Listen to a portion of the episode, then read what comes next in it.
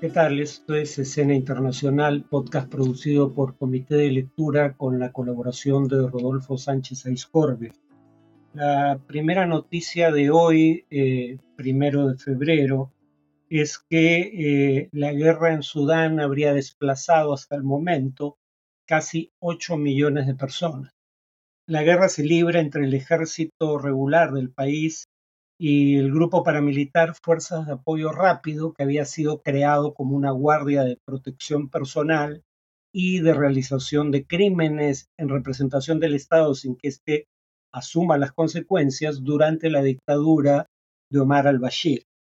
Eh, la guerra empezó el 15 de abril cuando, eh, digamos, las fuerzas de despliegue rápido se negaron a integrarse en el ejército regular en los términos establecidos eh, por el gobierno dirigido por este último eh, tras el golpe de Estado de 2021. Las cifras las da el alto comisionado, cerca de 8 mil millones de desplazados o de refugiados, porque han cruzado fronteras internacionales. Eh, el alto comisionado de la ONU para los refugiados, Filippo Grandi. la guerra sí mismo habría provocado más de 13.000 muertos según la estimación de la organización no gubernamental Armed Conflict Location and Event Data Project, aunque muchos consideran que esta es una subestimación de la cifra real.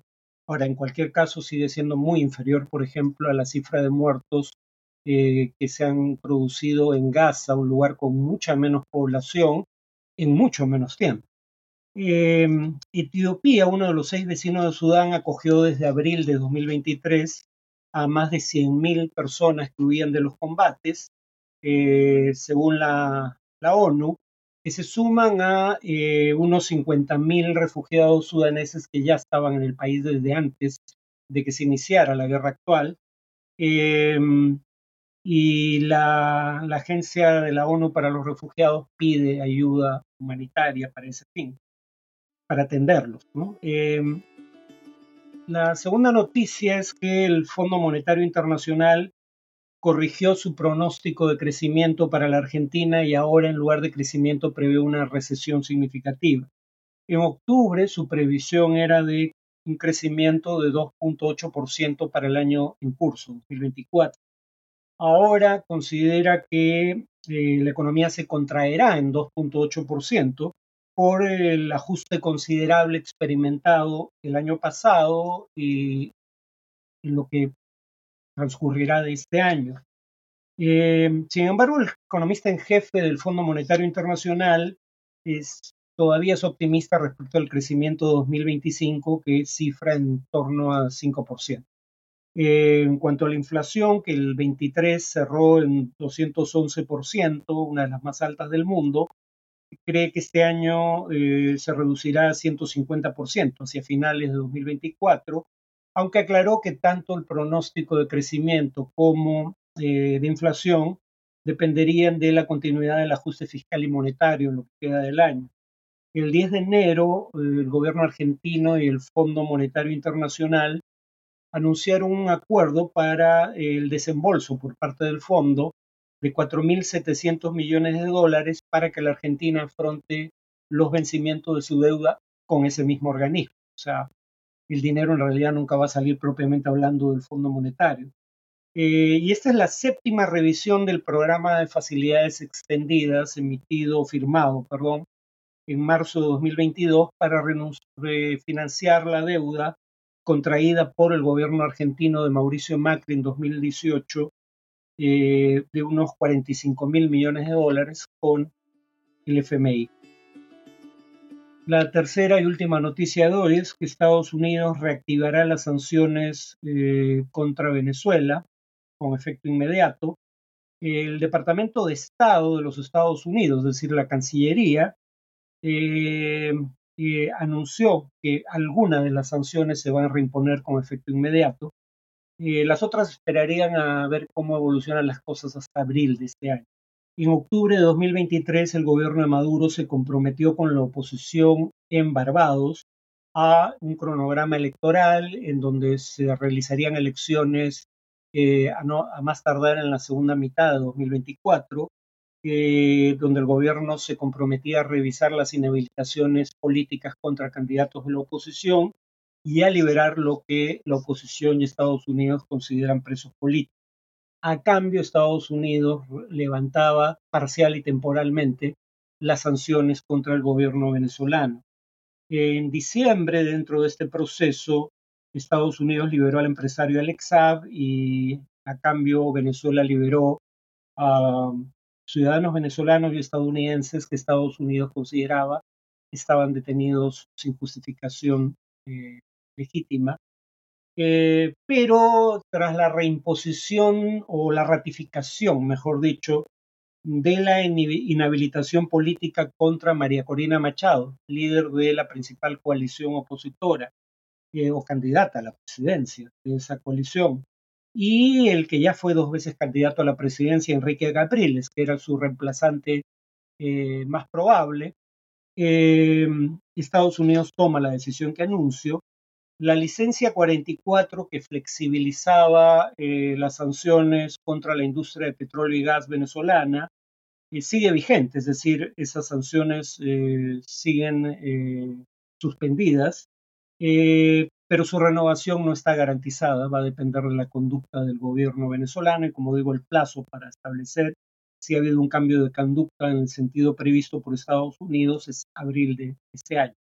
La licencia 43, que alude a el levantamiento temporal de sanciones al sector minero de Venezuela, esas sanciones sí se han reimpuesto con efecto inmediato, implica que empresas estadounidenses que estaban haciendo negocios con la estatal o la empresa estatal Minerven tienen 14 días para liquidar cualquier transacción que haya sido previamente autorizada por la licencia que acaba de expirar. En cuanto al tema de análisis, eh, como vimos en un podcast anterior, la Corte Internacional de Justicia, en la demanda presentada por Sudáfrica por genocidio contra Israel, eh, decidió que tenía competencia en la materia porque, primero, Sudáfrica había presentado una acusación plausible de genocidio. De no haberla considerado plausible, no se hubiera, digamos, decidido que la Corte tenía competencia. Y para evitar el riesgo de genocidio, le pedía medidas provisionales a Israel, entre las cuales estaba el ingreso irrestricto de ayuda humanitaria en cantidades suficientes para afrontar la mayor crisis humanitaria del mundo en este momento.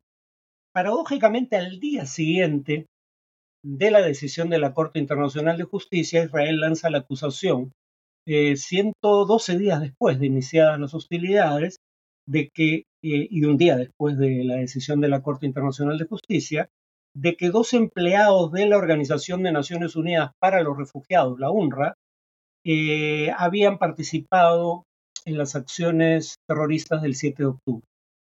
No dice específicamente qué hicieron y tampoco dice qué evidencia tiene, aunque ha trascendido que la evidencia serían confesiones de eh, palestinos apresados por Israel el 7 de octubre de 2023. Eh, luego voy a mencionar por qué creo que eh, cualquier evidencia que haya surgido de un proceso de interrogatorio a estos prisioneros es problemática.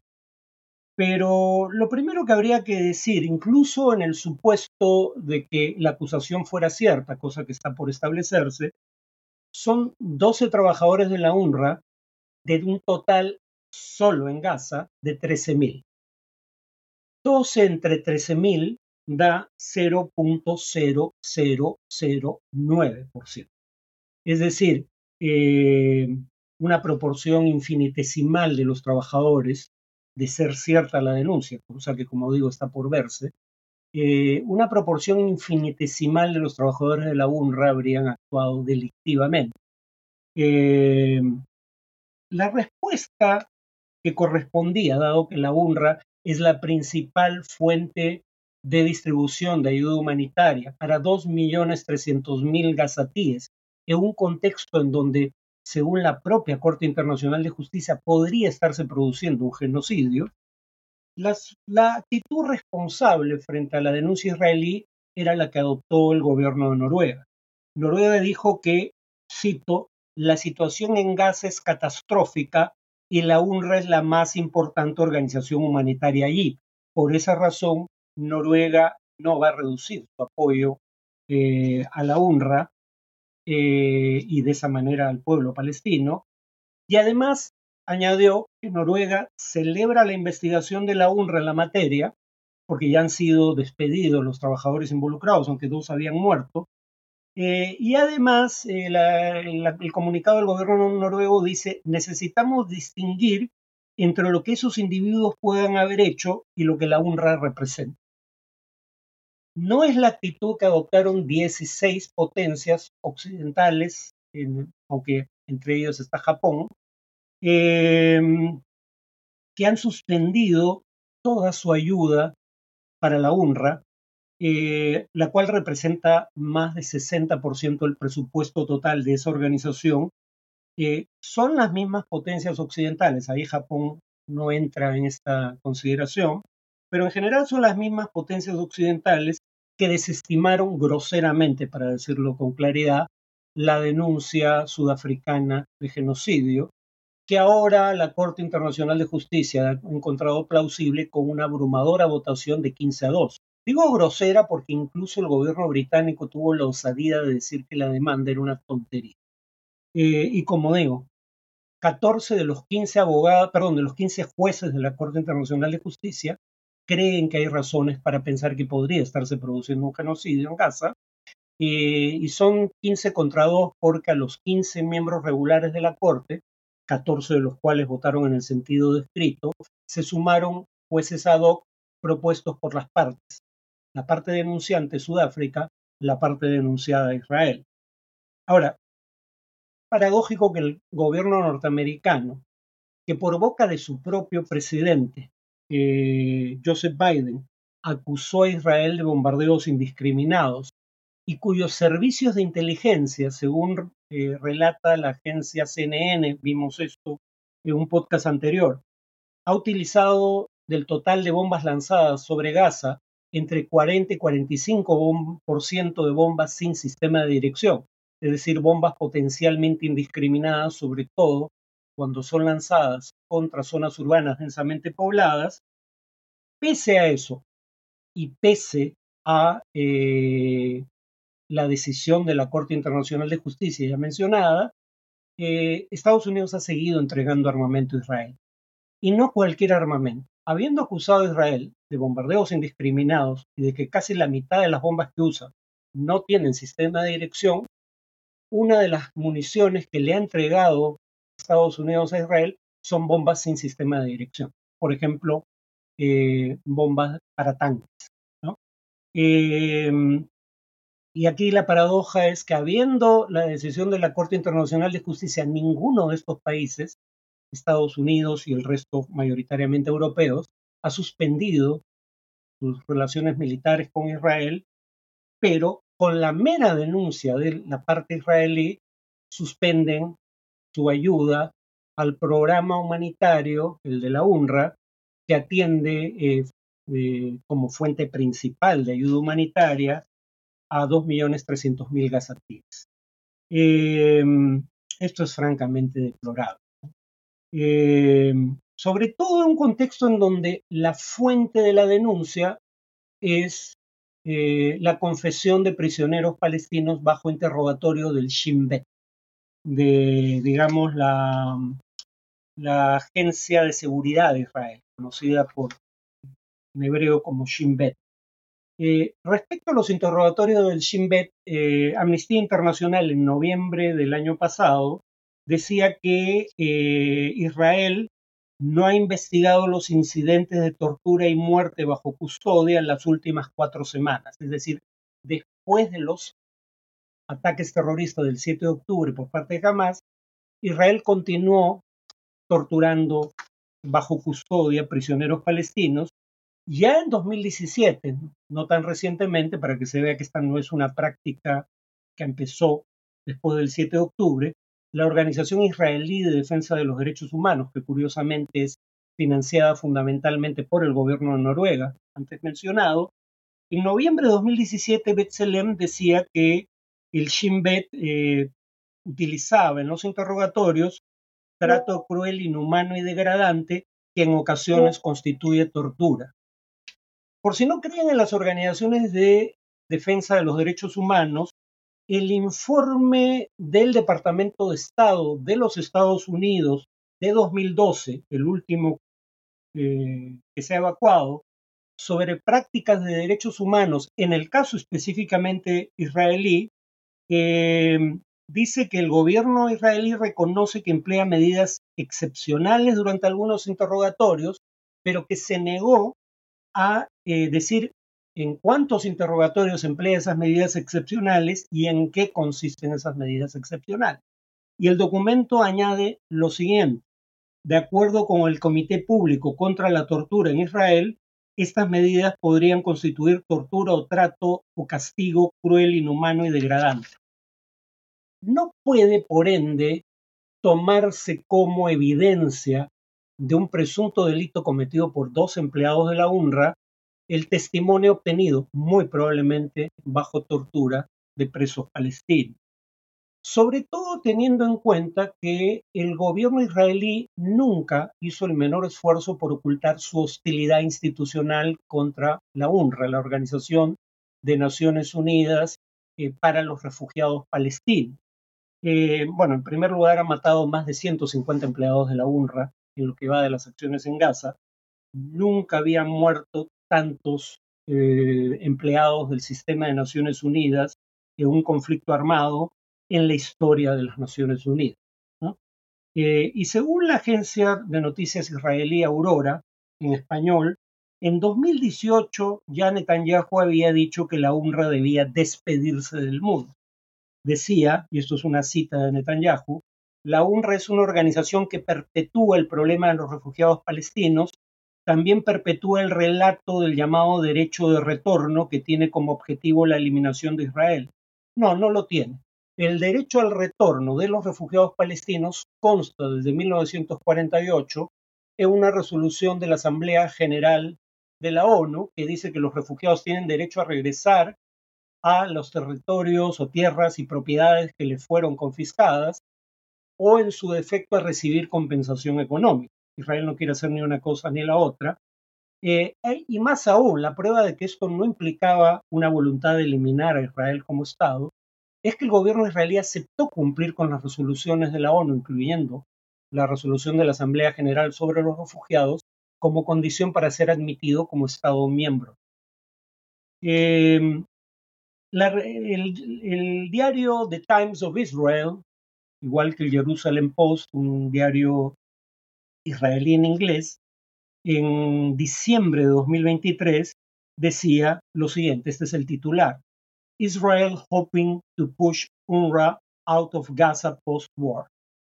¿Y a qué se remite? O sea, Israel tiene la esperanza de expulsar a la Organización de Naciones Unidas para los Refugiados Palestinos de Gaza después de la guerra. Y se remite a un documento obtenido por el Canal 12 de Israel, un documento clasificado del Ministerio de Relaciones Exteriores y básicamente dice lo siguiente, según el reporte, el documento recomienda proceder en tres etapas. La primera involucra un reporte comprensivo de una presunta cooperación de la UNRWA con Hamas. Y las dos etapas subsiguientes implican buscar una alternativa a la UNRWA y otorgarle a esa alternativa, organización alternativa, los fondos que ahora van a la UNRWA pero en un contexto en donde podría estarse cometiendo un genocidio según la Corte Internacional de Justicia, eh, esa transición es absolutamente imposible. Lo que eso implica en la práctica es matar de hambre a una parte de la población de Gaza, exactamente lo que le pidió que intentara evitar la Corte Internacional de Justicia. Terminaría diciendo lo siguiente, la fuente debería ser evaluada eh, como lo que es, eh, el gobierno israelí y específicamente su primer ministro Benjamin Netanyahu tienen un largo historial de mentiras en torno a estos temas. Eh, está lo dicho por Sarkozy cuando creía que el micrófono estaba apagado respecto a Netanyahu. Sarkozy, el expresidente francés, hablando con Barack Obama, que no lo corrige. No lo soporto, es un mentiroso. ¿Cuáles serían las mentiras que se le pueden atribuir a Netanyahu múltiples. En 2002, que Irak tenía un programa nuclear y tenía armas de destrucción masiva. La investigación del gobierno americano determinó que ninguna de las imputaciones era verdadera. En 2012, por primera vez, y lo ha repetido desde entonces, dijo que ante la Asamblea General de la ONU, portando una caricatura para efectos prácticos de una bomba, eh, en 2012 dijo ante la Asamblea General de la ONU que Irán estaba a meses de obtener una bomba atómica. Ha pasado más de una década y sigue sin tener bomba atómica. Eh, luego dijo en presencia de Angela Merkel que la idea del holocausto no fue de Hitler, sino de eh, el mufti de Jerusalén, cosa que fue corregida de inmediato por la propia Angela Merkel. Y después del 7 de octubre, pese a que jamás había cometido crímenes inenarrables contra civiles israelíes reales, no había necesidad de inventar. Eh, sin embargo, la oficina del primer ministro israelí inventó el bulo de que 40 bebés habían sido decapitados por acción de los milicianos de Hamas. Hasta donde se ha podido establecer la edad de las víctimas eh, entre aquellos que han sido identificados con nombre, sexo y edad, eh, no habían muerto 40 bebés israelíes. De hecho, no habían muerto 40 menores de edad israelíes, sino 36. Entonces, que el 16 potencias occidentales, o 15 más Japón, eh, hayan actuado como lo, como lo han hecho después de la denuncia, dadas las circunstancias que acabo de indicar, es francamente, en mi opinión, deplorable por las consecuencias que esto va a tener para los civiles gazatíes. Eso es todo por hoy, nos vemos en el siguiente podcast.